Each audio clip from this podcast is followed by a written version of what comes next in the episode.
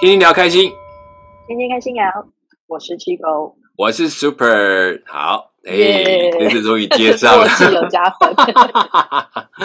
好啦，终于很开心，又可以继续来谈谈我们的非洲之行哈。OK，对，嗯，这次嗯。要讲什么国家？我们往南部走，因为其实南部非洲我有一个国家也去了两次，嗯，嗯。所以你对这个国家也算是算熟悉喽。对，首先，而且这边这两次都发生了蛮有趣的事情，所以我就觉得，哦哎、这个值得来谈一谈。对，那这个这个国家是跟我们目前有邦交的国家唯一有邦交的，啊，对我，知道是有真的是唯只剩下唯一，因为我之前我我中间还去了另外一个国家，也是有邦交的，那后来就没邦交了，这样子。很多都这样啊。对对对，没办法，对，对啊那这个国家但就是唯一到现在还是不离不弃，而且常常在联合国帮我们讲话哦。我们到底给了多少钱？哎，这个不要讲，这是互相的一种协助，哦至少很实质啊，很实质，就是嗯他们也是都坐在基础建设上面嗯啊。然后好，呃这国家这个地方是叫做史瓦蒂尼，旧名史瓦济兰，应对，该史瓦济兰比较多人听。我其实一直只知道叫史瓦济兰，不知道是哪一次突然有人跟我说他现在叫史瓦蒂尼，我才想啊，什么东西啊？什么时候改的？这有什么差别吗几几？年而已啊，就是他的国王突然有一天兴起，决定他要改掉这个已经用了一百多年的名字。哎，这是因为翻译的关系吗？我也搞不清楚。他不是不是，他连英文的名字都改，因为他们说史瓦济兰他其实是英国殖民的时候用的名字，好 OK，他是所以恢复们他们要把它恢复成以前的这个啊名字，叫施瓦蒂尼。OK，哦，原来还有这一段典故，这是有趣的。嗯我我还没有想过它的国名是这样来的。哦，跟史瓦既然是南部非洲，所以我们跟去北部非洲的路程很不一样。就是如果是比如说北部非洲好了，你可能直接飞伊索比亚这边，可以飞阿里萨贝巴，就是北部非洲大概会经过它这里，或者往开罗，哦，然后再进入非洲。嗯那如果是南部非洲，所有的飞机经过曼谷之后，都一定会飞叫做约翰尼斯堡，就是南非的大机场。非的，对，嗯然后才从那里转飞到施瓦济兰的机场，是这样来的。嗯所以我们去嗯从来就不会直接飞到施瓦蒂尼的他们的国际机场，一定是先飞到约翰尼斯堡，然后再飞到施瓦基兰这边。那这边就会有一个有趣的地方，如果你是这样飞南部非洲，不管你什么季节去，你只要飞到约翰尼斯堡，你一定要准备好够厚的衣服，啊？为什么？因为约翰尼斯堡是一个非常高的机场，所以在那边都很冷。四季吗？我几乎我去的每一次转机到那里都很凉，然后可是呢，哦一飞到史瓦济兰是很热的，所以马就上往下飞，对，再往下飞，再就会发现哦，天气突然又变热了。那哦，史瓦济兰的机场就是我们讲跟前面当然飞友讲都是就是老机场的模式都是一样，就是很简单的，可能一个一层的一个你看到一个塔台。就是不错的嗯国际、有有塔台，就是国际机场。然后呢，后面呢就会有两排房子，就是它的都海关的出关的关口的地方。那因为这个国家跟我们的关系就很好，所以我们去的时候的，那我们去的时候，他们其实当地的接待都很方便。就是我们的，因为大使馆都熟，所以其实都会有人直接派人进来接，甚至大使馆还会派人来协助帮忙我们有一些入关的事情，因为知道从台湾过，他们这是他们的工作，他们一定会接待我们，然后就会准备好就可以进去。所以其实去到签证吗？好，一直到现在签。证我签都需证多好了签证都要有，就是呃，应该是说我们去只是有个邀请函就够了，他那边签证非常哦方便。然后因为我们是有邦交的国家，没有有邦交就不一样，然后差很多。。他说，不过我们从史瓦济来，呃，从南非约翰尼斯堡飞到史瓦济是有一段小小的惊吓，因为我们坐的飞机就非常小，就是以嗯这种航程来讲，他们就坐大概四十人到五十人的飞机，就这样飞过去。然后也好玩一样，他一样飞一班过来下去，我们下来就会有另外一班人上去，然后再飞回去，就这样好像一个交通车一样，这样飞来飞去，这两边的机场。对嗯然后所以我们在，然后在在史瓦济兰的机场降落一样，其实我一样看不到跑道。我实在 嗯觉得我对非洲飞机在那种技术真的很佩服，就是它其实就是黄土，然后大概有做一些标记，可是就这样就可以这样飞这么久，就觉得我们心都有嗯平安落地就好，一切就这么简单。他们每天都这么飞的，对，都差不多是这样飞。所以我们我们所以我们就到了那边去。那我们那一次去，除了呃，我那两次去，一次有一次是特别是去看我们当地的有就有一些艾滋病的孤儿，我们叫我们有个计划叫 Hope，叫的它就是指这个在有一个就是这样子当地艾滋孤儿的一个照顾的中心这样子，嗯。对，因为说到这个，就是因为史瓦在呃史瓦蒂尼，它就是全世界艾滋病最多的国家的。嗯，其实它的最多附近也都差不多啦，只是他们高一点。是啦，是啦，但是怎么会这比例这么高啊？有有一个原因，因为他们在施瓦蒂尼这边工这边的年轻人，大概都会到南非打工。嗯，他们就有一条公路直接通到南非里面去，所以两边其实来往很密切。那因为去打工的人，不管你。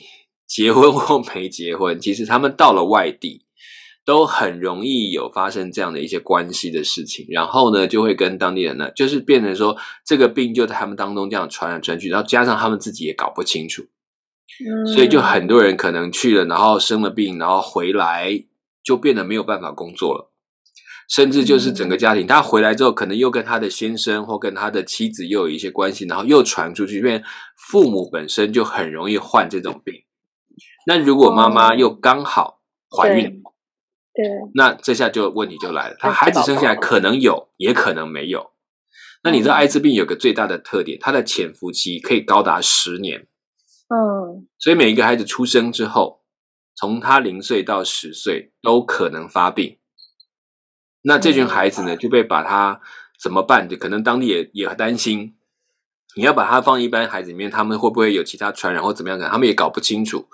那我们其实透过一些公卫的教育，然后帮助当地的有些妇女，她们就特别的来照顾这一群有可能发生这个艾滋病的孩子们，他们就把他们聚集在一个学校里面一起上课，供应他们食物，因为通常他们家里面的大人都已经没有能力工作，然后自己都衰弱的乱七八糟的，然后你没有办法照顾这些孩子，要担负起养家的责任。所以孩子要担负起要对对，所以我们就转一个方式，我们让他进来读书，让他有东西可以吃，然后他也可以带一些东西回去。所以等于让家人在在基本的需求上不用担心，孩子的学习不要断，然后固定帮他们检查，呃，有没有开始发病，孩子们有没有开始发病。所以等于好像过十年来看，他有没有机会。就脱离这个这样的一个威胁，这样子。那当然有孩子可能顺利就脱离，就真的就没有这个病的问题。那但是还是问题是，他还是跟这个有艾滋病的父母住在一起，他就也要特别的注意一些生活的习惯。他们会教他这样。那嗯，这个不孩子不是艾滋病的比例会高吗？我忘了他的比例，但是呃，我去的时候有碰到有宣布有几个真的就发病了。哦。对，但是也有一两个是不知道，但还有一个，还有几个还是让我们觉得遗憾，是她的，她其实不是怀孕的时候，就是怀孕了还是健，就是生出来是健康的，那时候爸妈还没有有这个病，但是回来的爸妈有这个病，所以变成他呢在其他的地方也受排挤，所以他就来这里一起跟他们上课。那同时他们那些也会教他们，如果家里的这个状况怎么去照顾。他们的父母啊之类的，那有的也有听说，因为照顾的过程出了状况，可能也招致染疫，也有这种情况。但这种就很小，这种就很小。这种他主要是学习怎么照顾，只是为他们的未来感到难过。也我们就碰过回去，他在还要他要回到家，我们就跟他们回去，就是在这里上课嘛，然后在一起吃饭呐，看他们经常聊一聊。那其实有些到了下午，他们就要回家了。那其实我们为了去探访其中一两个孩子的家里面，就去他们就跟着他们回去，但他们是走回去的，我们让他们先走，然后我们就继续拍摄在这个小小的学校里面的一些事情啊，老师的东西聊一聊，然后我们再开车回去去他们的家里面。那整个的路程当中都是起起伏伏的山丘地，嗯，然后我们才知道说他一走回去都要几公里，然后才回到他自己的家。然后我们是开着车这样去，然后当然就比较快。可是这个路程就看啊，他们这样子走，然后一路还有我们沿路在开的时候，还有孩子还在路上，还看到我们，还跟我们挥手这样子。他们是每天要这样子上下学，对，就这样上下学。但是因为这里可以供应食物，所以他们就能就会来。如果没有食物，他可能就没有。然后，然后还可以帮他们做有一定的医疗，所以就可以这样跑。那当然有近的有远的。那我们去的那个他家大概有几公里，我们去，然后我们去到那边就看到他爸爸就很虚弱。我才大概头一次碰到，呃，真的在发病的人后的的状况是这样，就是他真的什么事都不能，全身没有力气，就整个人就是很虚弱，然后但是可以这样走几步，很痛苦，他没有办法工作。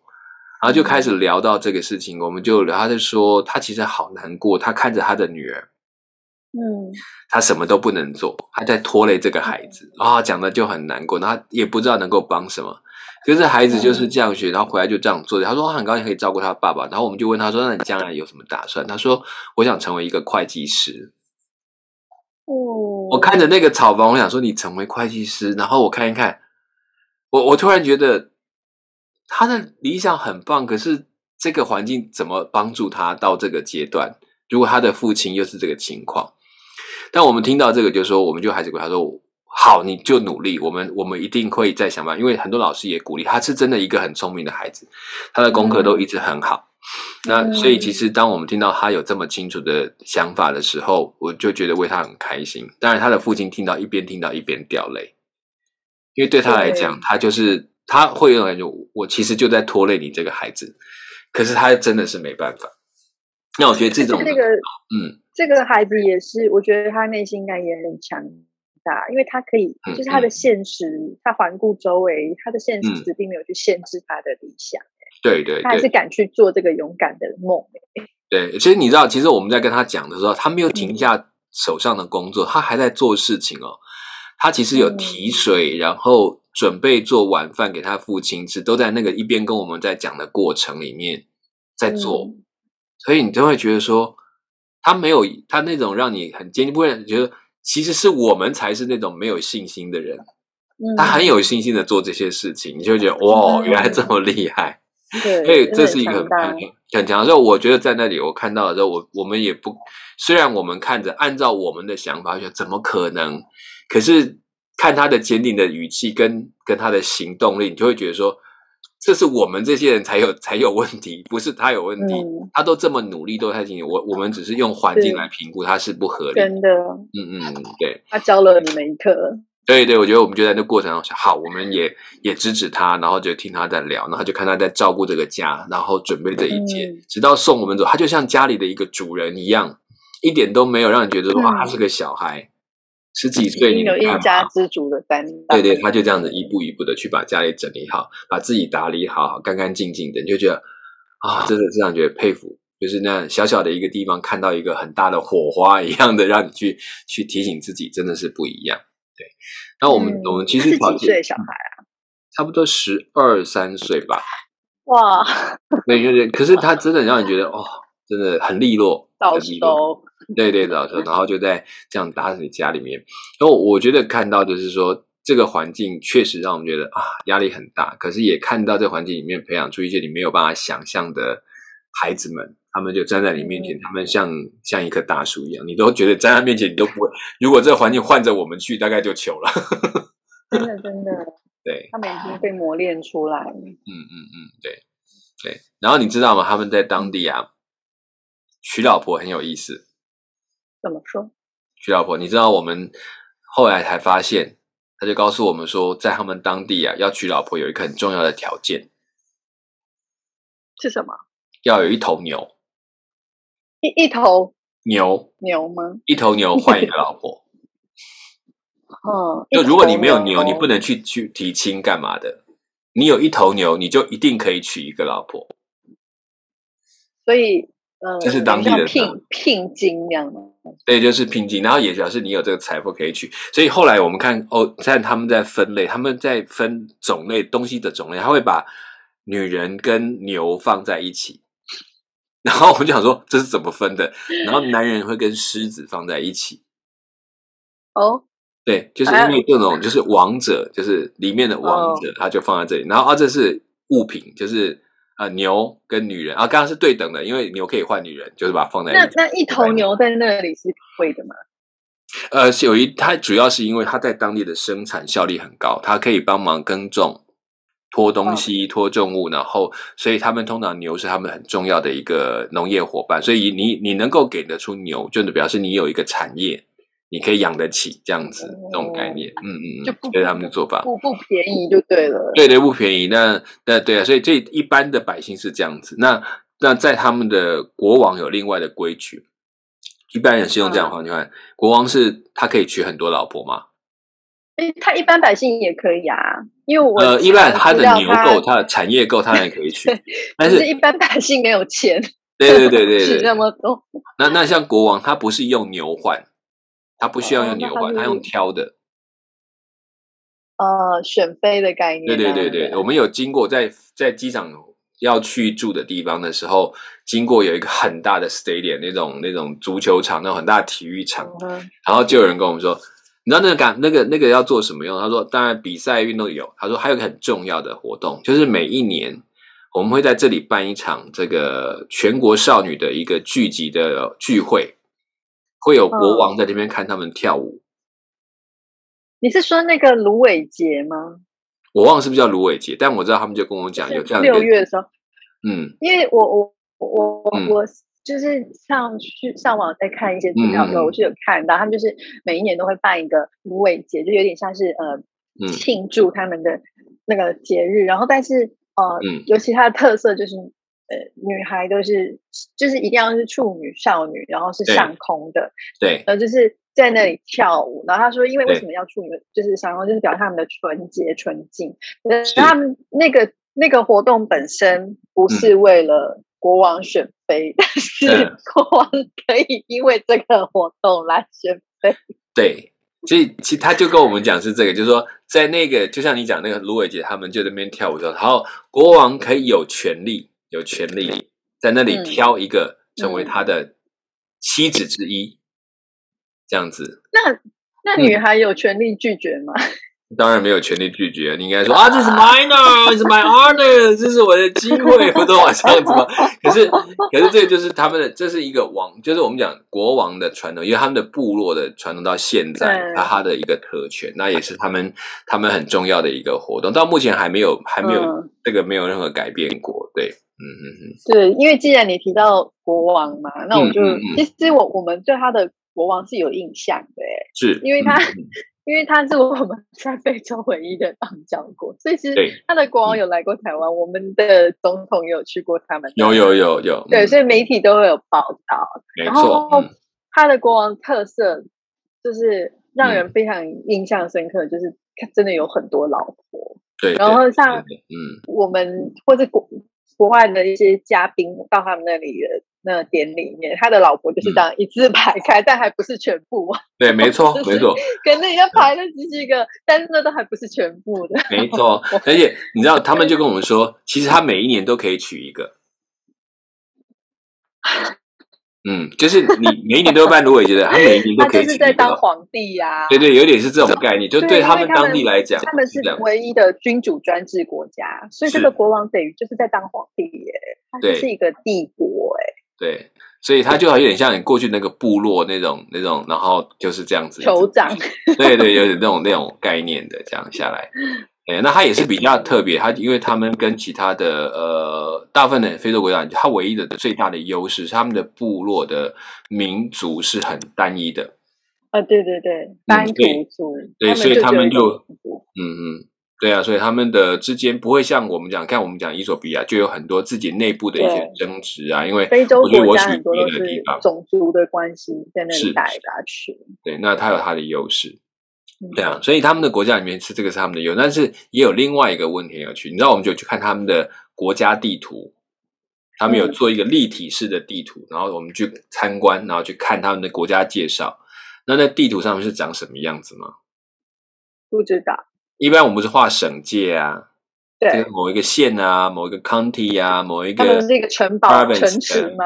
对，我也不是，它就是你就看着那个，然后呢，它上面插满了很多不同的旗子，嗯，那个旗子呢是大概就是全世界我们看到主要的大型的 NPO 的旗帜在他们的地上面，为什么？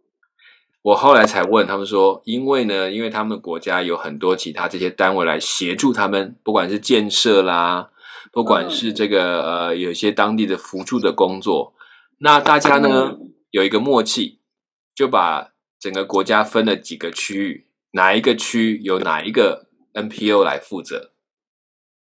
对，不管是 UNICEF 或者我们我们的展望会，或者是红十字会，就会在当地有一块一块的区域专心在做，当然会有合作，但是为了工作的方式上不冲突。所以还是会把主要负责的区域把它区隔出来，所以我看哦，原来是用这样来分这个国家。嗯，对，就是你不用看它是哪一种哦，这是那边是在他你要去红十字会那边，还是你要去展会的那边，还是你要去那个那个那个世界儿童的那个那个文化文教组织在那边，还是哪一个？就是这样来来工作。所以你会发现，这其实看的有一点点小小的心酸。然后嗯，好可惜，这个国家的。真的被建构起来，其实不是这个国家的制度，是一群外面的 NPO 在帮忙。非营利组织，对啊。对对对，我觉得这是这是我们在看到当地的国家形态，觉得嗯，这是很特别的一个情形，这样子。嗯。可是非洲其他的国家不是这样吗？不会。呃，就算有，也不会这么明显。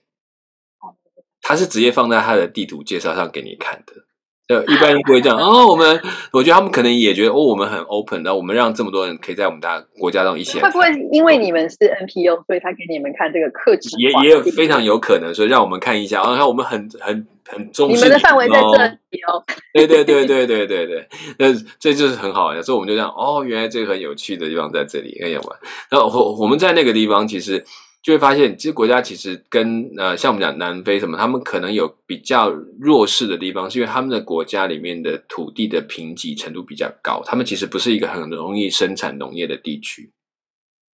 你说苏瓦蒂尼？对对对，其实它的地里面都是都比较不平啦，所以我们就去的位置就会发现这个情形，然后发现它的我们开车其实路线都是会上上下下很颠簸的路程。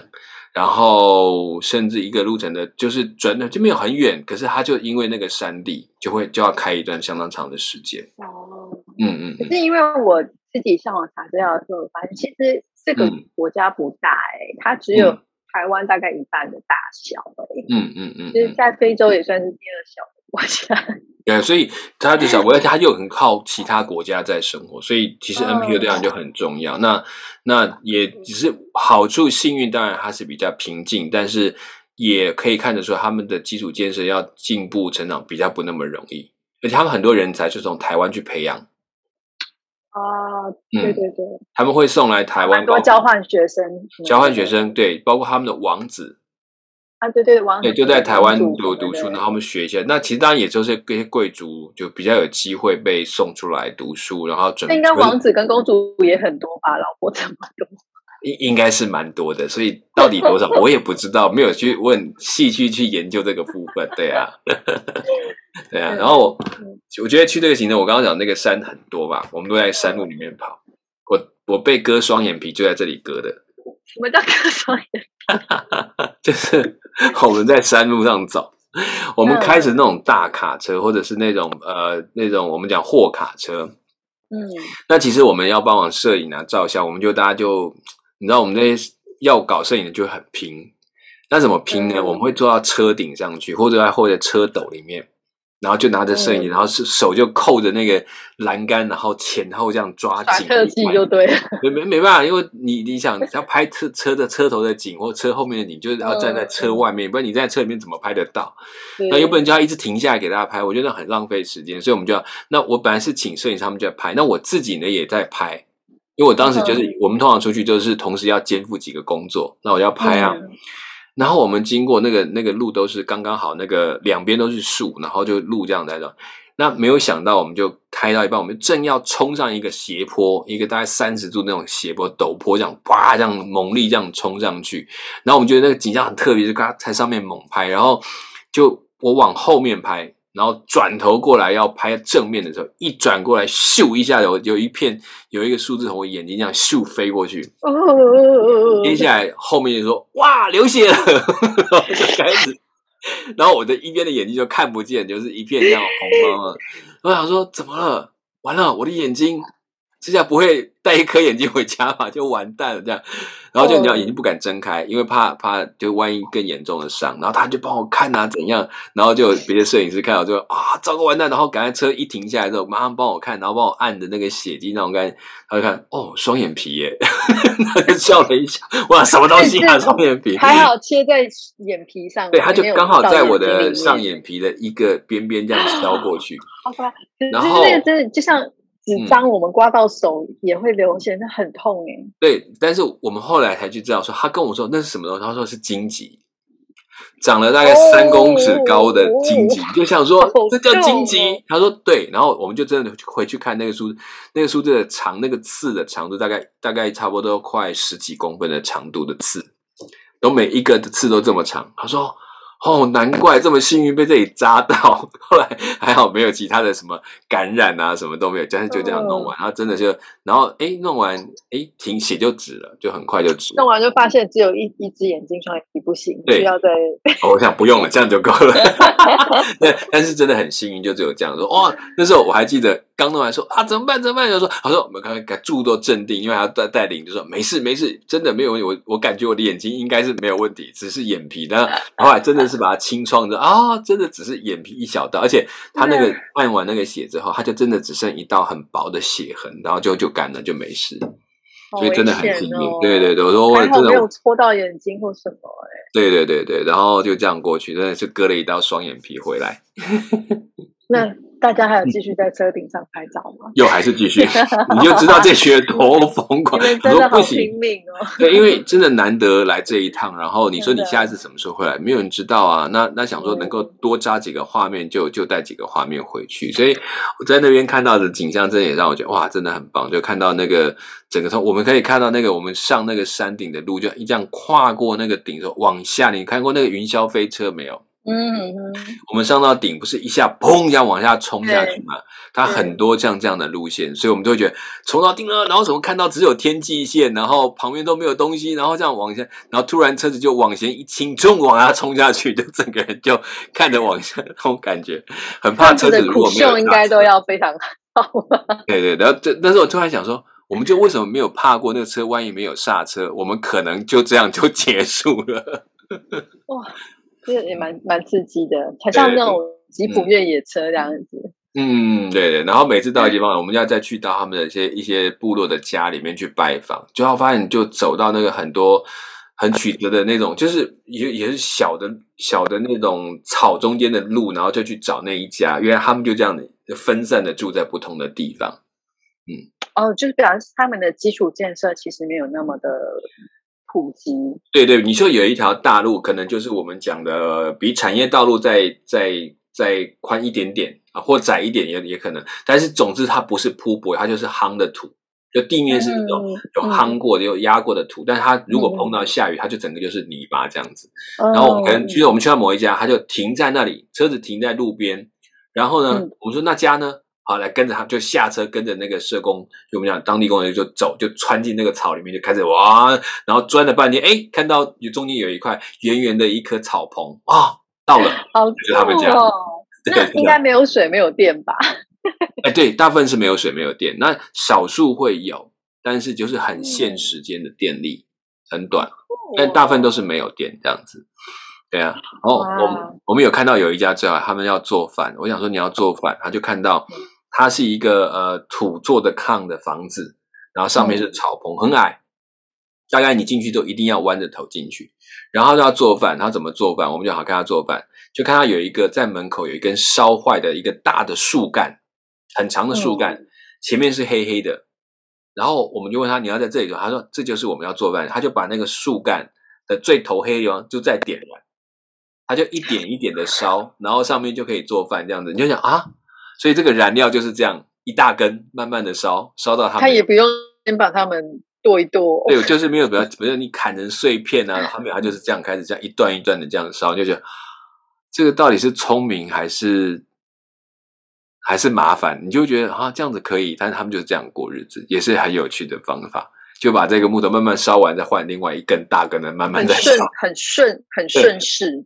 对对，因为地方那个木头本来长什么样，我们就这样用它。对对对，然后地方也因为大，它所以那个木头横在那边，也不会有人管说你怎么丢了一根木头在路上。那我这一片都没有人拿，我就用这样慢慢用，所以他也不用给自己找麻烦。对，大概就是这样。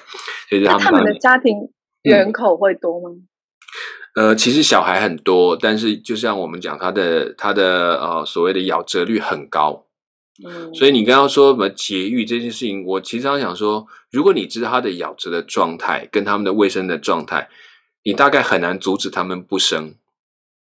嗯，因为他们必须要不断的有人力去做务农那些工作，然后加上孩子的咬折率其实很高，所以然后就是你就算教他节育，那问题是他如果还要小孩，他怎么办？然后这些都是一个很大的，就是你没有办法同时就是直接用一个解育这件事情叫解决他的人口问题，这其实不是答案。嗯，可是这又是一个嗯一个恶性的循环呢。就像我们我们前面提到的，他的艾滋率普及普及率也很高。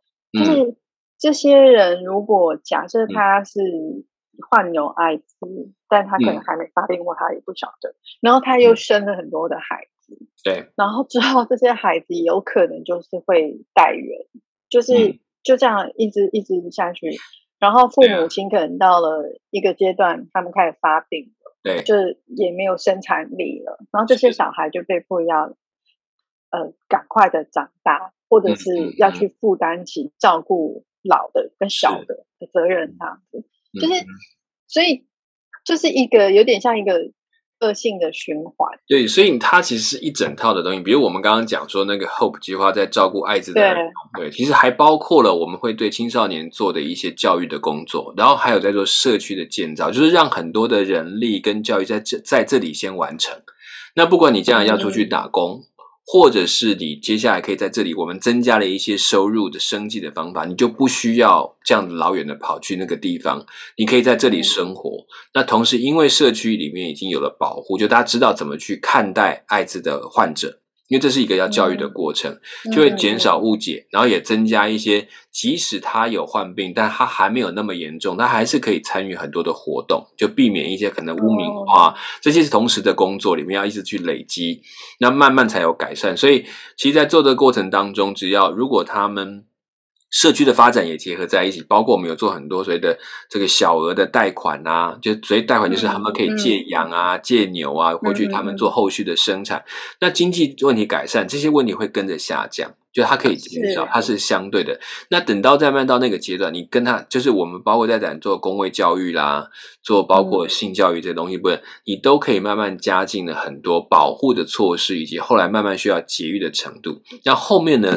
之后几年他们又在推展另外叫做五岁，就是我们讲说五岁以内的儿童，我们用一个手掌表示我们要保护五岁以下儿童的身体健康，其实包括怀孕的妇女。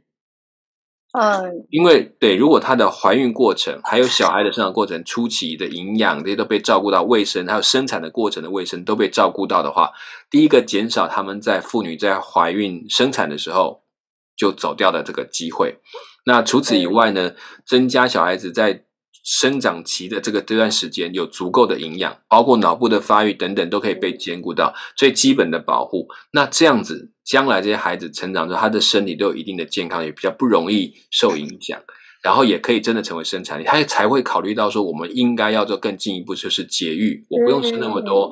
所以这些都是我们在，就是他会有很多的配套，不是一句话。不同的阶段，它有不同的任务，而且像你刚刚讲，就是因为。其实五岁以下幼儿，基本上幼儿他是跟母亲是连接的，对对，不需要靠，就他就是依赖母亲的所以。如果你在你同时照顾幼儿，就会照顾到母亲。那其实，在至少在家庭的一个环节上，就已经先先把基础打好了。是。没有错，所以其实这些都是要靠这些。那比如他们我们在给他们儿童的那个配方粉呐，那个奶粉的那个部分呢，那都是经过一个配置，是增加它营养的均衡度。因为我们有也大概有些研究会发现，孩子大概两岁三岁，他的脑部如果营养不良的时候，他不是不会长大，但他的脑部发育会有缺陷。嗯，所以我们是尝试用这个方法降低在孩童这样一个。减低它的可能咬折的状态，第二个增加它的发育的比较正常，就是这个里面比较完整。不要说只有哦身体长大，其实那只是很只是身体长大，他的脑部就受创，那是非常可惜的事情。对，嗯。嗯，对，所以大概这个工作不容易。对啊，我们其实我觉得到现在没有最好的办法，但是就是一边做一边摸索。那我觉得这就是一个，我觉得包括我们自己都在学习，就是说你怎么去做这样工作里面，又不是成为一个反客为主，好像我们就啊，我们就来建造了一个王国，而是我们怎么样配合，还是要依着他们现有的跟他们的文化背景，然后来做一些调整。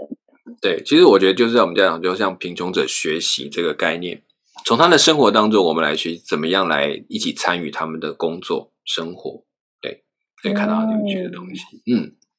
题外话，就是这样听起来，是不是南非有很多人有艾滋病？是，其实南非的艾滋的比例也相当高。我知道我有个朋友也是在南非长期在那里服务，所以他们就干他们社区里面就常常要从年轻人教起。因为这个传播的，就是最容易传播，还是跟性行为的部分是有关系。一般的接触要达到那个传染的程度，其实没有那么容易。这个病比我想象，没有我们想象说这么容易传递。它一定要像这样血液的体液。对对，所以你要不就输血，好，就输血也是一种问题；要不然就是真的发生很亲密的关系，才会有比较容易。一般的接触甚至亲吻，他们都还不会到马上传递传染的这个地步。嗯，那就是帮助他们有比较正确的观念。然后也对友善的这些病人也好好的照顾自己，免得去得到这个病，所以这些都是在当中做了很多的教育的工作。嗯嗯，对啊，对，大概是这样。我觉得这个这一趟讲还是蛮好。然后我们后来，我想之后我们还会再聊到关于，其实我们带这一群是有一群台湾的资助人去到当地的一个情况。那这是蛮有趣，他们的他们的行程也蛮好玩。我们碰到他们跟当地小朋友的互动啊。还有一些后来我们最后回来还发生一件极极微妙极糗的事情哦，好啊，对对，因为这一集就是我们先从真的从它比较本土人文民情开始讲起，有点哈口，嗯嗯嗯嗯嗯嗯，对，但至少我告诉你们一件，还是有很多有趣的东西。对，至少告诉你们一件关于割双眼皮的方法。我想一般人不会想要轻易尝试。对对，千万不要听的。那个弄完还不知道，我回家一直在担心会不会突然发什么感染啊，或者什么细菌的问题。哇，还好都没事，这样子。真的，你很幸运。嗯，对，嗯，好。OK，那我们今天的今天就到这边吧，哈。也差不多对啊，哦，差不多，下一集再继续听史瓦蒂尼的故事。OK，史瓦蒂尼还有很多有趣的地方，尤其我们回来的行程更精彩，所以我们一定要等下一次再。期待期待。OK，好，那我们今天的 CNS 先 CNS 的爱茶房就讲到这边，好，我卡到这，完换我现在轮转不来了。好，刚刚是网络的问题，不是我的问题。但夜深了，夜深了，没关系。好，谢谢大家收听我们 CNS 爱茶房，我是 Super。我是七狗，我们下次再见，拜拜。